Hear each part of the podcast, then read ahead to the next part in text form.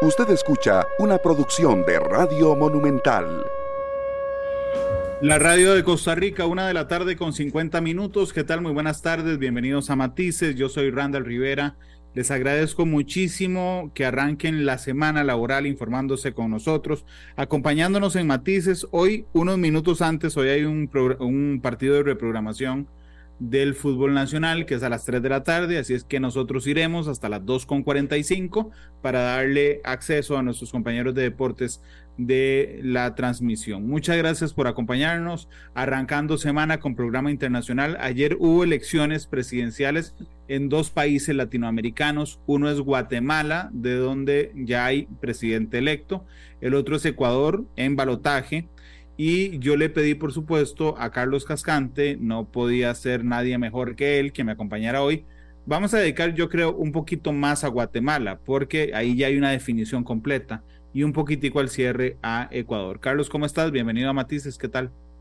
Buenas tardes, Randall, a usted y a, todos los que nos escuchan y ven. E, efectivamente, e, y, y, empezar diciendo, Randall, que quizás nos enfrentamos a dos elecciones muy atípicas aunque cuando uno habla de América Latina, encontrarse elecciones más o menos normales, más o menos tranquilas, que discurran por, no en tanto al resultado, porque en una elección pueden pasar muchas cosas en el resultado, pero en el transcurso de los meses previos a la elección, eh, ya está siendo cada vez más difícil en América Latina encontrar ese, esa regularidad, ¿verdad? De procesos normales donde no ocurre nada fuera de lo, de lo común. Em, es decir, es difícil encontrar en América Latina elecciones, por decirlo así, aburridas. Todas pasan por, por problemas muy serios, muy, muy graves para, la institucionalidad de los países. Sí, indudablemente, y es cierto, había particularidades muy interesantes en las dos elecciones. Em, y bueno, particularmente en Guatemala pasó lo que todos creíamos que iba a pasar este, bueno, lo que todos creíamos que iba a pasar eh, en el último mes, digamos, antes era un poco incierto haberlo definido así. Saludos a Marco Vargas, que nos reporta sintonía a través de Facebook, a William Barrantes en Esparza, a Eugenia Zabatsky, que nos saluda desde Cartago. ¿Qué pasó ayer en las elecciones de Guatemala, Carlos? Bueno, tuvimos una segunda ronda entre Sandra Torres y Bernardo Arevalo, como lo habíamos comentado en un programa anterior. Eh, pero en el transcurso de ese programa que tuvimos sobre la primera ronda en Guatemala y la segunda ronda tuvimos un proceso muy complicado para el candidato de Semilla Arevalo porque tuvo una persecución, no, no hay otra forma de decirlo, tuvo una persecución muy fuerte del Ministerio Público que es aliado del presidente Yamatei, eh, dirigido a evitar que, eh, que Bernardo, que Bernardo Arevalo ganara las elecciones, a sacarlo del proceso por las malas, porque era claro que partía con una ventaja sobre Sandra Torres para la segunda ronda. Em, tuvo incluso, incluso se empezó a llevar un proceso para eliminar, para, para suspender al partido Semilla. Em, es decir, se jugaron todas las cartas judiciales para, para poder sacar a Arevalo y lo que lo retuvo ahí, lo que lo sostuvo fue por un lado, la presión popular, que fue muy grande a favor de Arevalo, eh, la presión internacional, especialmente de los Estados Unidos y la Unión Europea, y el Tribunal Constitucional que no, digamos, que, que falló a favor de la permanencia de Arevalo y obligó al Tribunal Electoral a que Arevalo se mantuviera en campaña. Igual, eh, Sandra Torres utilizó todos los medios posibles para para cuestionar la elección, el último, un amparo electoral mediante el cual eh, le solicitaba al Tribunal Electoral la posibilidad de que los fiscales de UNI, el partido de Sandra, eh, pudieran revisar absolutamente toda la documentación antes de enviarse. Afortunadamente para la débil e incipiente aún después de 30 años, democracia, democracia guatemalteca, el triunfo fue muy contundente, ¿verdad? Fue un triunfo de, de 58% contra un 40, un 30 y 39, 40%. Sí, no había forma de cuestionarlo. Que, no hay forma posible de cuestionarlo, pero se se mantuvo, es decir, el expediente de decir, bueno, es que sospechamos que estas elecciones van a ser fraudulentas y hay que cuidarlas, lo jugó UNE durante todo ese proceso. Aparte de eso, Randall, que fue una elección de segunda ronda muy, digamos, de, clima de guerra fría, porque mucho de lo que decía Sandra Torres es que Arevalo era un comunista feroz que iba a llevar a Guatemala a hacer una nueva Venezuela, eh, una nueva Cuba, lo cual, viendo el pasado de Arevalo, resulta muy, muy exagerado, sino poco creíble. Mm, entonces, digamos que, que, Arevalo gana mm, recogiendo un poco la ira popular y gana bien, y gana bien eh, eh, y se viene lo más difícil que es intentar gobernar Guatemala. Claro. Carlos, ¿quién es el nuevo presidente de Guatemala? Bernardo Arevalo es un tipo interesante, sociólogo, es académico, hijo de una figura muy importante de la historia de Guatemala, eh, Bernardo Arevalo, presidente, Juan José Arevalo, presidente de Guatemala en el 44, uno de los intentos de Guatemala de salir de las dictaduras que la tosigaron durante la primera mitad del 20. No creo que eso afecte ahora en esta elección en términos generales porque, mm, digamos, ese carácter simbólico no es en este momento para un electorado mayoritariamente de menos de 30 años tan relevante como lo podría ser en otras ocasiones, pero es un antecedente importante en la intelectualidad guatemalteca, que es la que intenta formar al partido UNE. UNE surge después del 2015, Randall, como parte de las enormes protestas en contra de Otto Pérez Jiménez. ¿Te acordás por los actos de corrupción espantosos en aduanas en Guatemala, que, que fueron manifestaciones gigantescas que, que, que lograron tomar gran parte de Ciudad Guatemala y lograron la salida de Otto Pérez? A partir de ahí ellos consolidan ese movimiento eh, y lo convierten en partido político. En el 2019 logran obtener siete diputaciones, lo cual era un muy buen resultado para ellos. Y hay que decir que saca ventaja de algo que en Guatemala es muy claro, que es un sistema de partidos inexistente.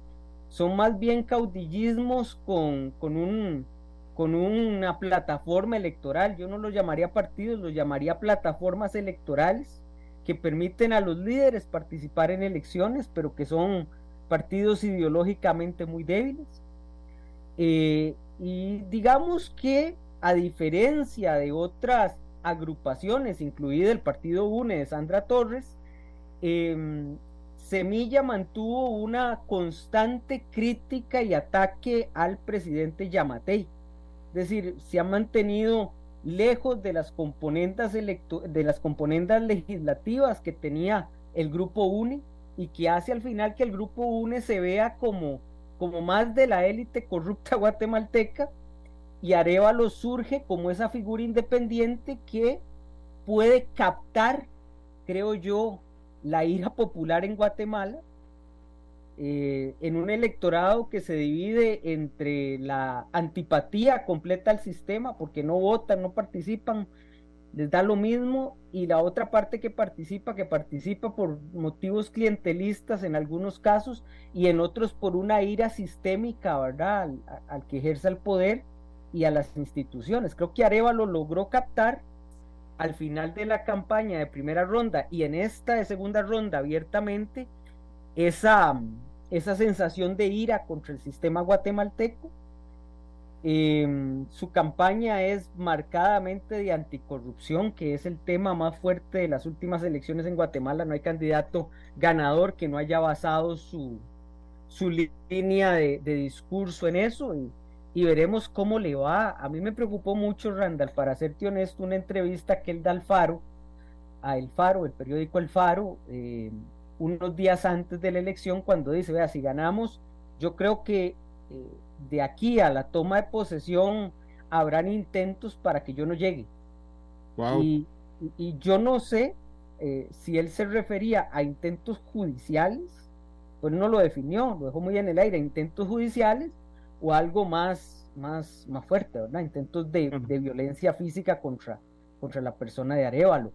eh, ya en campaña estaba muy resguardado como candidato porque preocupaba, preocupaba eso, ¿verdad? Entonces, eh, inicia en una situación complicada, Randall, desde todo punto de vista. Pero ve que complejo incluso cuando lo hablamos, o sea, cuando uno ve las elecciones en general, la, la, de Argentina, por ejemplo, eh, hace un, par de semanas, eh, la de Guatemala ahora, eh, vamos a ver, durante los últimos, durante las últimas décadas lograba ganar quien lograra concentrar, hacerle creer a la población que tenía las soluciones necesarias para sus problemas. ¿okay? Esa, era la llave para ganar las elecciones, el que podía solucionar los problemas que me aquejaban. Si, si con eso lográbamos despertar, digamos, cierto sentimiento de esperanza, eh, se hacía más fácil ganar. Lo que hemos visto durante las últimas elecciones en general en América Latina es el que logre agrupar la ira. La ira. O sea, ya no son las propuestas ni es la esperanza, es la ira quien logre enojarse o demostrar que está enojado con el sistema, me representa a mí. Creo que sí, Randall, con la diferencia que creo que Arevalo no juega tanto ese discurso, ¿verdad? Arevalo me parece un candidato más ponderado en cuanto al uso de la ira, pero inevitablemente él se presenta como el antisistema. Un antisistema quizás sin las locuras, perdón que lo diga así, o los aspavientos de un Milley. Ajá sin los aspavientos de un Bolsonaro, sin los aspavientos de un Donald Trump, pero él, digamos, e, en, su línea política, que es más de centro izquierda, sí representa, ¿verdad?, el cambio necesario, el outsider que tiene que entrar a combatir la corrupción que predomina en el Estado. Claro, no, que es lo em, interesante, porque yo aquí no culpo a Arevalo, sino, digamos, en términos generales, a la política. ¿okay? A, la política en general. ¿Verdad? No es tener razón, digamos, no cuida las formas, es moderado.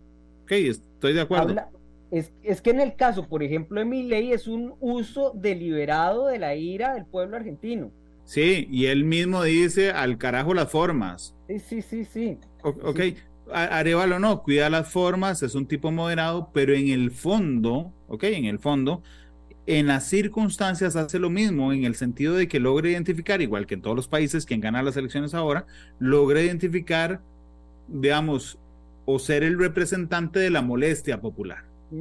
Es que estamos en una época, Randall, en que después de la pandemia, después de la, de la crisis económica de la guerra y, aún más, creo que hay sectores que no se han repuesto de la crisis económica del 2008, 2009, de las sociedades latinoamericanas sufrieron una, una, una ruptura como de una ruptura en su, en su estructura social aún más fuerte de la que las caracterizaba. Eh, la línea de partidos políticos se pierde y digamos que ya no se vota, como decís vos, por la esperanza, sino se vota en razón de quién se opone a los que han estado siempre, esa especie de que se vayan todos. Ajá. Em, y eso compromete mucho al sistema político, ¿verdad? Lo deja, lo deja en, una mala situación. Porque eh, además tiene que buscar a los candidatos ganadores fuera de sí. Correcto, Arevalo, digamos, es, un outsider de la política hasta el 2015, es un profesor universitario con, con, una, con una historia de su familia política, sin lugar a dudas, pero que, que irrumpe, digamos, fuertemente en la política hasta las elecciones del 2019. Entonces eh, eh, es, relativamente reciente. Es que Sandra Torres tiene intentando ser presidente de Guatemala ya en tres ocasiones. Desde el 2011, eh, desde el 2006, si no me equivoco. Em, en el caso, por ejemplo, de, Guatemala, de los, los prácticamente últimos presidentes han jugado la carta del outsider, tanto a un extremo, tanto a la derecha como, como al centro izquierda, a la izquierda. Entonces, eso es interesante. Y ahora, Randall, eh, eh, Yamatei tiene el mismo problema que se está repitiendo constantemente e, en, el sistema político, en los sistemas políticos de América Latina. Yamatei llega con una asamblea legislativa en minoría eh, en relación con los otros dos partidos que estaban en lisa.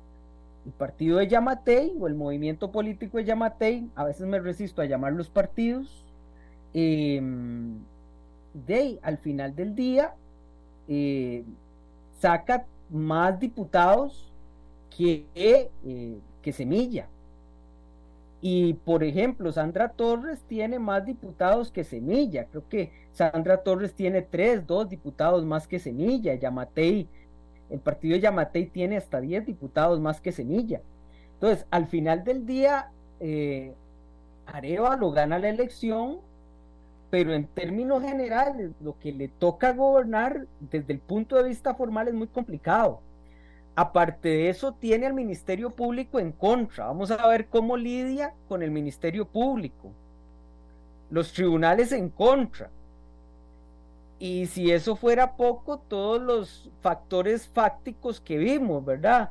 Las viejas oligarquías, las nuevas oligarquías económicas, los grupos paramilitares, los narcos y los líderes regionales entonces eh, eh, es un esquema para, Yamate, para, para Arevalo absolutamente complicado y difícil, ¿verdad? Yo creo que la alegría del triunfo eh, al final palidece con, con, lo que tiene que enfrentar en los próximos cuatro años para, para hacer alguna reforma. El país no va a cambiar en, cuatro años absolutamente, pero para hacer alguna reforma que permita recuperar alguna confianza de los, de los guatemaltecos en el sistema.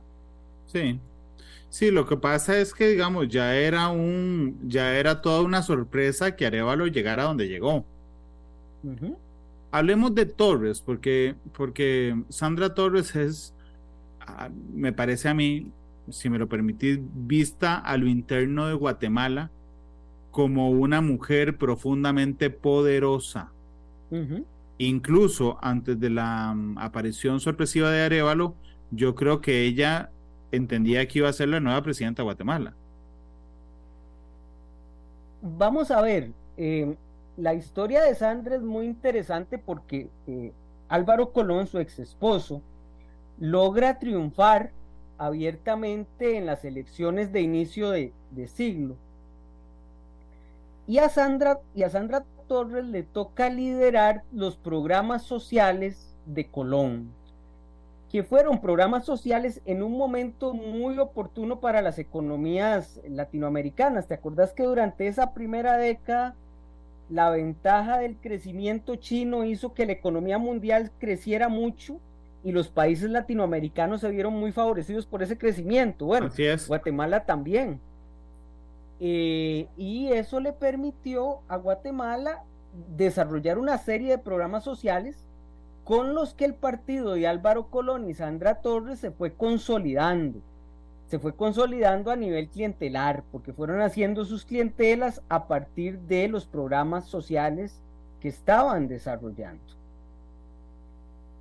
A partir de ahí, Sandra establece, lo, cual también estaba de moda en América Latina, es la época también en que Cristina de Kirchner eh, pues sucede a su esposo y digamos que se estaba poniendo de moda eso, ¿no? A Sandra lo, la detienen la primera vez que intenta hacer eso, porque estaba casada y había una norma electoral que lo prohibía, ¿verdad? Que inmediatamente una primera dama asumiera o que el cónyuge del, presidente asumiera en el, en el, gobierno inmediatamente después. Eh, se lo impiden, ella se divorcia, pero igualmente la, el, el, Tribunal Electoral guatemalteco dijo que no se podía. Ella se divorcia. Sí, incluso es muy, e, e, es muy divertido porque el Tribunal Electoral guatemalteco dice que es que a las claras se ve que se divorcia no porque quiera divorciarse, sino porque quiere participar en la elección. Sí, claro. Y de mutuo acuerdo. Y a partir de ahí, eh, de lo que se denota, Randall, es que la Sandra Torres como política empieza a perder absolutamente cualquier ideal, digamos, de reforma del Estado guatemalteco, de lo que quiere ser es presidente.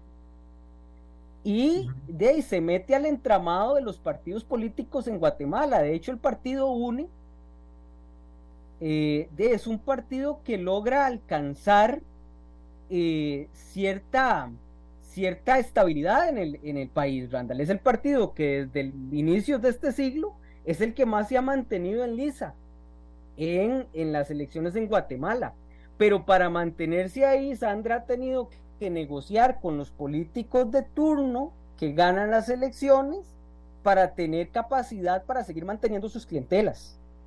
Entonces, en la medida que ha, que ha, que ha venido transcurriendo el tiempo, Sandra ha cambiado toda la lógica, es decir, Randall de un partido socialdemócrata que era la visión original de Álvaro Colón, de, actualmente UNE dice que quiere tener una línea política como la de Bukele en seguridad, eh, antiaborto.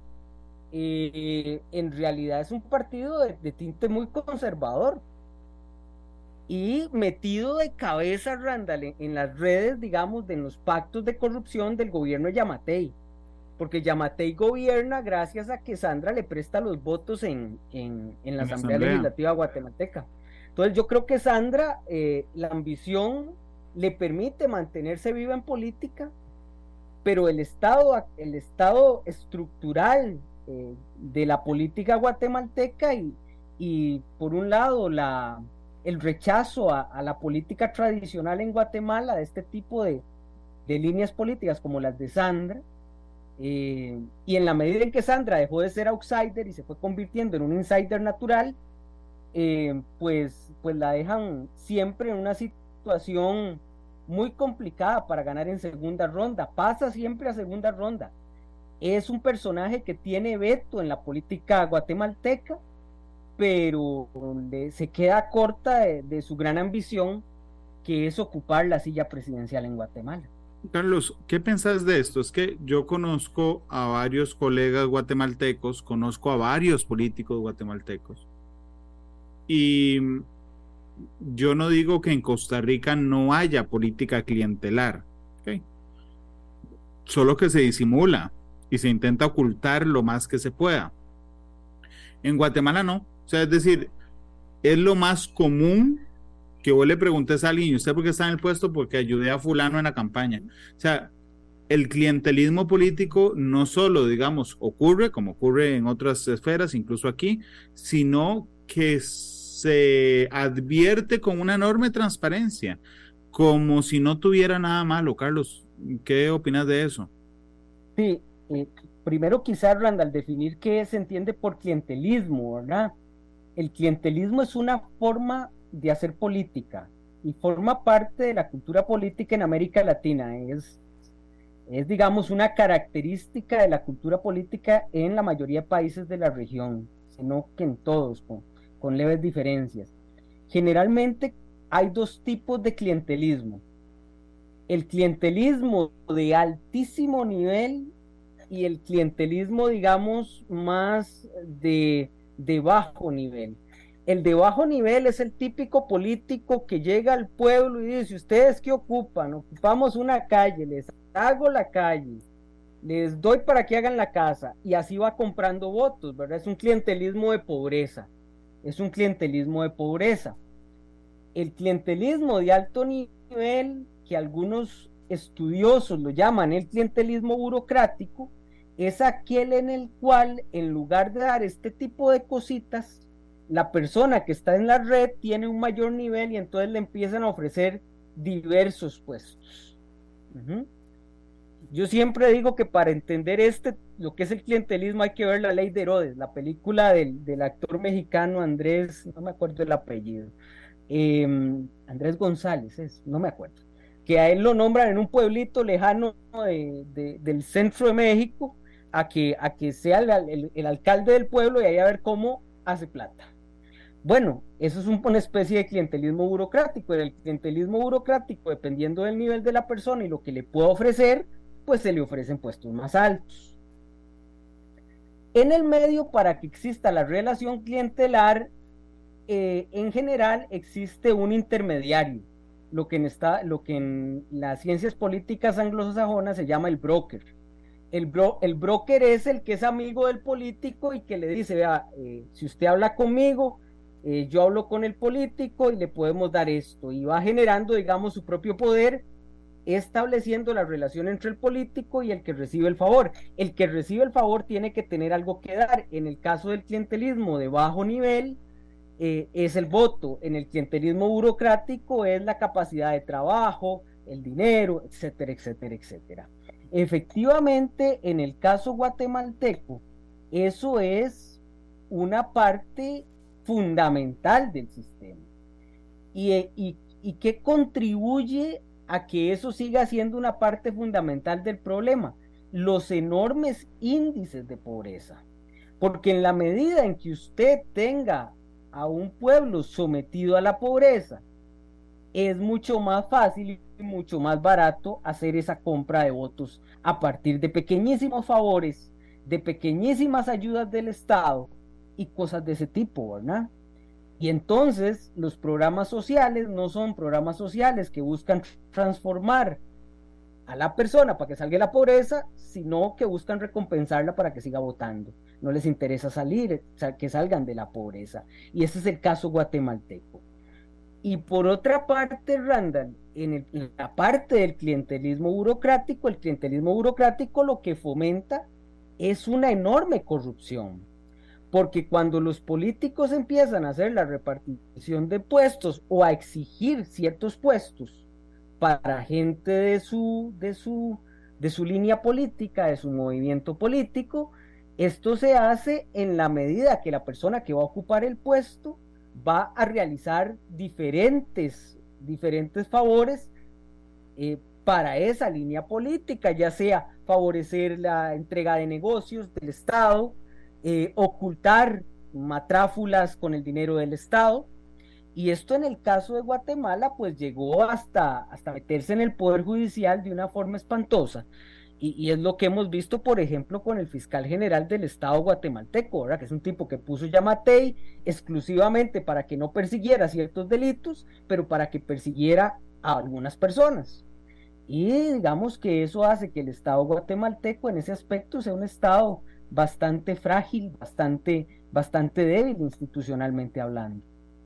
¿Y por qué? Vamos a ver, si ya es débil institucionalmente, uno pensaría que los guatemaltecos desean con toda su, su alma tener injerencia en las decisiones que toma su país, pero vemos una participación pública tremenda, o sea, les gana más la chicha o el resentimiento, para ponerlo en términos menos dramáticos, les gana más el resentimiento porque la participación es muy baja en elecciones eh, presidenciales, Carlos.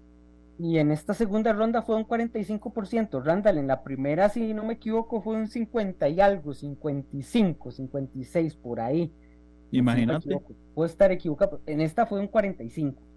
Eh, de ahí, Randall, ahí hay dos elementos que yo creo que son relevantes lo primero es la indiferencia, el, pensar que sea quien sea que esté en ese puesto, eh, de ahí va a hacer lo mismo, ya sea porque es un político igual que todos o porque los poderes fácticos que dominan la política guatemalteca, pues lo, lo van a minar. Entonces hay que seguir trabajando porque de nada vale mi voto al final del día.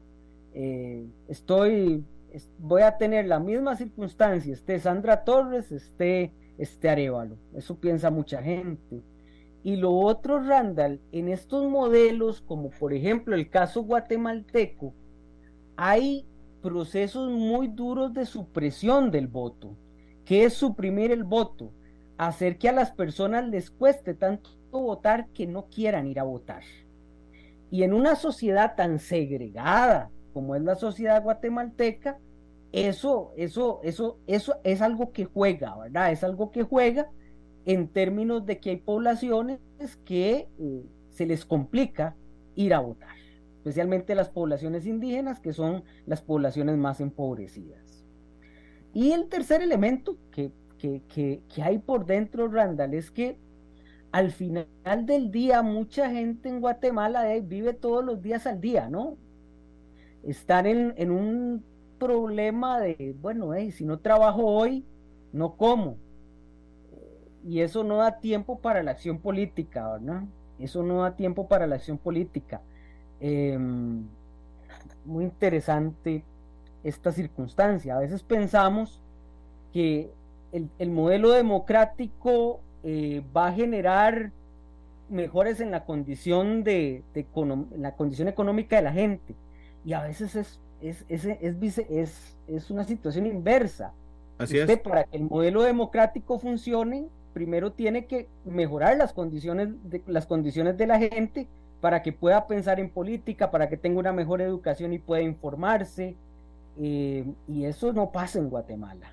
No, pero lo curioso es que hay una expectativa ¿ok? De a quienes les sirve plantear esa expectativa de que la democracia trae consigo crecimiento económico, Carlos. Y eso, ve, en Nicaragua, en Nicaragua volvieron a la democracia en el 90 y, no sé, en el 90, ¿ok? De, ¿A dónde hubo crecimiento económico? En ningún lado. Por eso es que la gente dice, no, pues, preferimos un tipo como, alguna gente dice, preferimos un tipo como Ortega, ya saben qué pasó porque la democracia no resuelve su problema. Sí, los, los lo que llama el latino barómetro los límites de la democracia, ¿verdad? E, es muy interesante, Randall, eso ha sido todo un debate y especialmente en la Centroamérica que sale de las guerras de los 80, el panorama que se decía, y era algo completamente idealista y poco aterrizado, y que provenía mucho, digamos, de la influencia de los Estados Unidos, era, si ustedes logran tener elecciones democráticas, inmediatamente el país va a progresar. Eso lo pensaban muchos políticos estadounidenses. Eso ocurre también en el África, ¿verdad? Eh, y lo cierto del caso es que no. la democracia es un sistema que, que, se vuelve eficiente y funcional en sociedades más o menos eh, igualitarias o que reparten mejor la riqueza, eh, donde hay mejores niveles de educación y la gente puede darse el lujo de ponerse a leer sobre política y no saber que tiene que trabajar todo lo que pueda para recibir salarios de hambre para poder subsistir. Y yo creo que eso hay que entenderlo. Una democracia sin mejoras económicas está condenada a, volverse autoritarismo o volverse anarquía, cualquiera de las dos opciones que son remalas. De autoritarismo, veamos el ejemplo de Nicaragua. Veamos el ejemplo de la anarquía en, en, bueno, en Salvador. Está bien, para usar los dos extremos ideológicos. Pero, ¿y anarquía Irak? Vos ahora la, promesa era, nosotros les quitamos al tirano y ustedes viven en democracia y serán pujantes. Y lo que hubo fue una anarquía de años. No, eh, por ejemplo, te lo pongo así, ve por ejemplo el Sahel, que ahora está en una pronta guerra eh, violenta en el, en el África. Y si uno analiza lo que pasa en el Sahel, uno se da cuenta que que Occidente o que los países como Francia o Estados Unidos pensaron que poniendo regímenes, digamos, democráticos, comillas, se iba a salir ya de los problemas del África, ¿no? porque nunca mejoraste las condiciones de vida de la gente. Si no, si no se mejoran, está, está condenado. Y por eso se dice que las democracias centroamericanas son democracias de baja intensidad, porque cuando se vienen las crisis económicas, inmediatamente palidecen inmediatamente ese ciclo democrático se, se debilita y le da pie a, digamos, a gobiernos como el de Ortega o gobiernos como el de Bukele. La Cámara de Industrias en Guatemala es muy poderosa, lo habíamos hablado en el último programa, Carlos. ¿Qué, qué, qué, ¿Cómo juega el CACIF en la elección de Arevalo o la no elección de Torres? Digamos que lo que se sabe, ¿verdad? Porque es lo que se sabe, no se sabe nunca la realidad, es que Arevalo tuvo conversaciones muy fuertes con, con, con el CACIF eh, durante toda la segunda ronda. Arevalo da a entender que llegaron a ciertos entendimientos, a, ciertos entendimientos políticos. Em, la CACIF no estableció tan abiertamente una oposición a Arevalo en segunda ronda, em, de forma tal que eh, está por verse cómo, cómo, reacciona, pero de momento digamos que eh, la candidata que se prefería era Sandra Torres, porque ya estaba metida dentro del sistema. Arevalo plantea la duda si de veras va a tener una lucha anticorrupción ¿Y cómo va a ser esa lucha anticorrupción, Randall? Es que eso es lo interesante. Sí, sobre todo. Va a recurrir?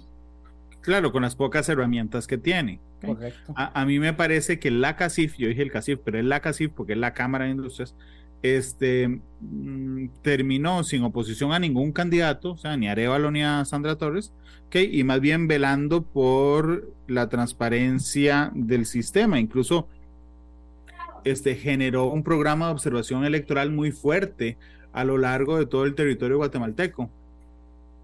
Aparte de eso, Randall, eh, ellos se dieron cuenta que los movimientos que se produjeron después de la primera ronda eran muy complicados de manejar. Es que Guatemala es, un, es una sociedad a punto de explosión. O sea, eh, al lado de esa indiferencia, la ira que tienen algunos es muy grande. Entonces, una explosión de Guatemala, pues a ningún empresario le sirve. Y a mí me parece que por ahí va.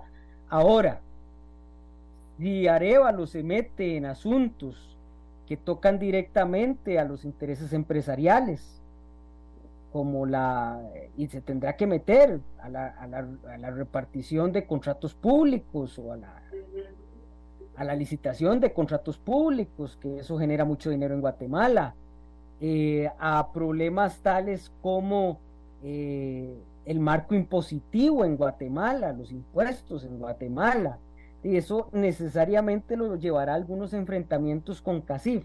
Ahora, hay que tomar en cuenta varias cosas, ¿verdad? la CACIF no es el único actor empresarial.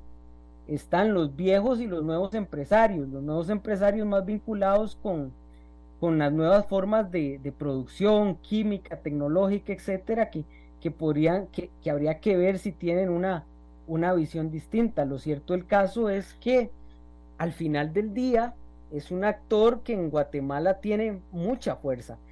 En teoría, Randall, en teoría, el Estado central tiene que ser un árbitro de los diversos intereses que hay en la sociedad, pero no necesariamente en los países latinoamericanos lo ha conseguido y en muchas ocasiones se convierte nada más que en una parte más sin poder o en el brazo de, algunos de los intereses existentes dentro del Estado. Y lo otro, Randall, que me parece serio y complicado es la inserción del narcotráfico en toda la vida política guatemalteca, ¿verdad? Que eso es muy complicado y en la medida, como lo vimos en el caso ecuatoriano, en la medida que, un político se mete seriamente eh, contra esos intereses del narcotráfico en diferentes áreas, pues eh, el narcotráfico no, los grupos de narcotráfico no tienen reparo en cómo manejar ese problema para ellos, ¿verdad? Y utilizan todos los medios que tienen a su disposición, desde la cooptación política hasta los medios violentos. Imagínate que si la guerra entre, entre cárteles mexicanos se exportó a Ecuador, se exportó a Costa Rica, ¿cómo no se va a exportar a Guatemala que está ahí nomás? Y es el tránsito, Randall. Guatemala es eh, el país de mayor tránsito en Centroamérica de estupefacientes. Y el otro elemento, Randall, que, que, a mí me parece sinceramente ya muy, muy importante en lo que le venga a lo que es su política exterior, eh, tiene que tomar un par de decisiones que son relevantes en política exterior. Uno, la relación con China, con la República Popular China. Porque recordá que Arevalo señaló en diversas ocasiones que él iba a impulsar esa relación y eh, de romper con Taiwán dejaría a Taiwán solo con Belice en la región. De forma tal que eh, de, Taiwán muy probablemente deje de ser un observador en, en SICA o por lo menos deje de colaborar en SICA entonces es una decisión relevante. No estoy diciendo que la vaya a tomar ya, pero es lo que se, lo que se escucha.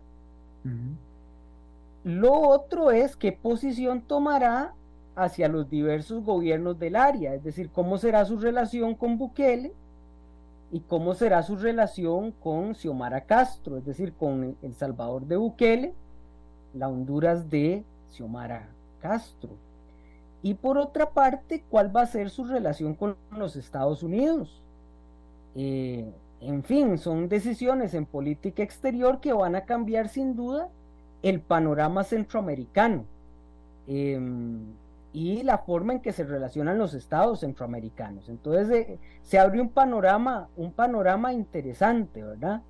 Eh, para, para Centroamérica con este, con este gobierno de, de, de.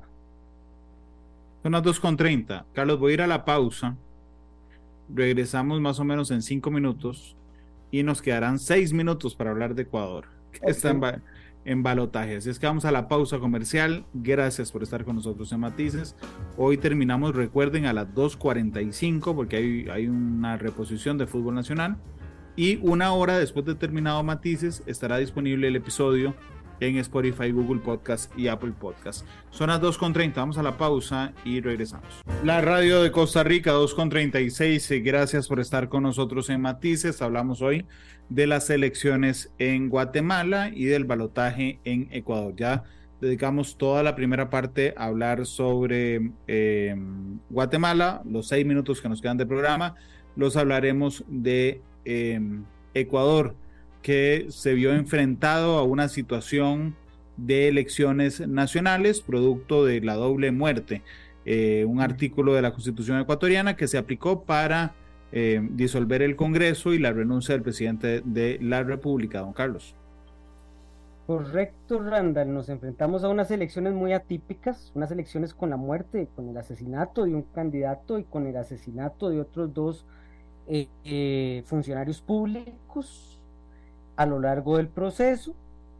Eh, creo que el atentado y, asesinato de Villavicencio catapultó la participación popular en, Ecuador, 82% de participación altísima, la más alta creo en los últimos años en Ecuador, si no la más alta de toda la historia del Ecuador reciente. Eh, se demostraron varias cosas, que el correísmo sigue vivo en Ecuador, eh, que tiene un piso de alrededor del 32%, aunque en esta ocasión logra un 33%, em, pero también tiene un techo, un techo muy cercano a su piso. Y eh, se dio una sorpresa. Em, Daniel Novoa, un candidato muy joven de 35 años, gana, la, gana el segundo lugar y va a ir a segunda ronda. Novoa es un candidato muy interesante, Randall, porque es hijo de un, de un político ecuatoriano muy famoso, eh, Daniel Novoa, que, que, fue candidato presidencial de Ecuador durante cinco ocasiones, que surge con el gobierno de Abdalá Bucarán a finales de los noventas y que eh, la fortuna del padre del candidato Novoa asciende a los mil millones de dólares.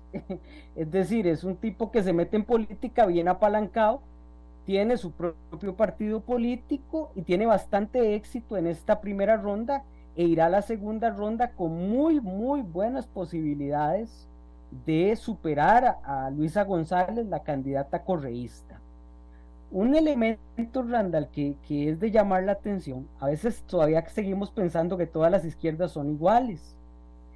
Eh, y por ejemplo, Luisa González nos saca de esa lógica. Luisa González es antiaborto, siendo de izquierda, económico. Pero además quiere restablecer una serie de inversiones en la industria petroquímica en Ecuador. Es decir, no hay para nada una visión ambientalista de izquierda. Entonces, digamos, si Luisa González llega a la presidencia, pues tendrá una línea de izquierda muy distinta, por ejemplo, a la de Petro o, a, la de, a la de Boris. Por ahora, a como están las cosas, la tiene muy difícil. Creo que, creo que la tiene muy difícil. Tendrían que darse algunas circunstancias. Parte, parte favorito Novoa en esta segunda ronda electoral en el Ecuador aún con el poder que aún tiene Rafael Correa en el Ecuador. Sí, y si gana Novoa, Randall quedará en una situación muy difícil también en cuanto a su en cuanto al Congreso ecuatoriano, porque aún sin haberse determinado por completo cuál va a ser la distribución, em, la fuerza de, de Novoa, el, partido Alianza Demócrata Nacional, algo así se llama, eh, que es, un, es nuevamente una plataforma electoral, no un partido político, eh, de, es la tercera fuerza en diputados. La primera fuerza es con un 30 y resto por ciento del Partido Revolución Ciudadana, que es el de Correa. Eh, el segundo lugar lo tiene el partido de Villavicencio, que obtuvo más votos para diputado que para presidente. Para presidente obtuvo el 16%, para diputados ronda el 20%, y hasta el tercer lugar, muy atrás, el, la plataforma política de Novoa. De forma tal que si queda de presidente, pues quedará en la misma circunstancia de un Congreso bastante complicado. Recordar un elemento adicional, Randall, que estas elecciones es para gobernar un año y medio, ¿verdad? Que muy rápidamente este, la persona que resulte electa enfrentará una, una nueva elección.